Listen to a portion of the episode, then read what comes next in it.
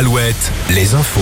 Info présentée par Fabienne Lacroix, bonjour. Bonjour Arnaud, bonjour à tous. Et d'abord la météo avec toujours cette perturbation orageuse installée ce matin encore sur le centre Val-de-Loire, le Poitou-Charentes et le Limousin.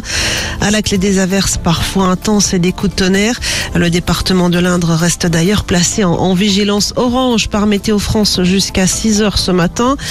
Ciel plus clément en revanche au nord de la Loire avec de belles éclaircies attendues tout au long de la journée de la Bretagne au Pays de la Loire de 22 à 25 degrés pour les maxis.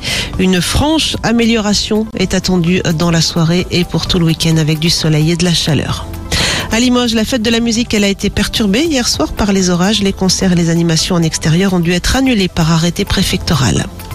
À Saint-Brévin, trois mois après l'incendie de deux véhicules et d'une partie de la maison de l'ancien maire Yannick Morez, l'enquête a débouché sur l'arrestation hier de deux personnes.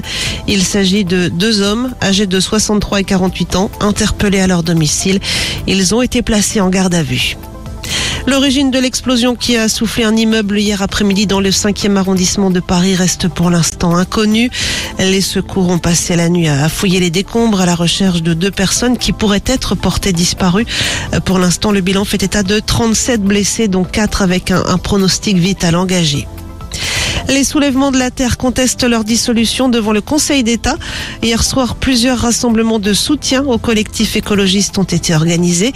Un millier de participants recensés à Nantes, 250 à Poitiers, près de 200 à Tours, une centaine à Vannes et à Angers et 70 participants à Laval.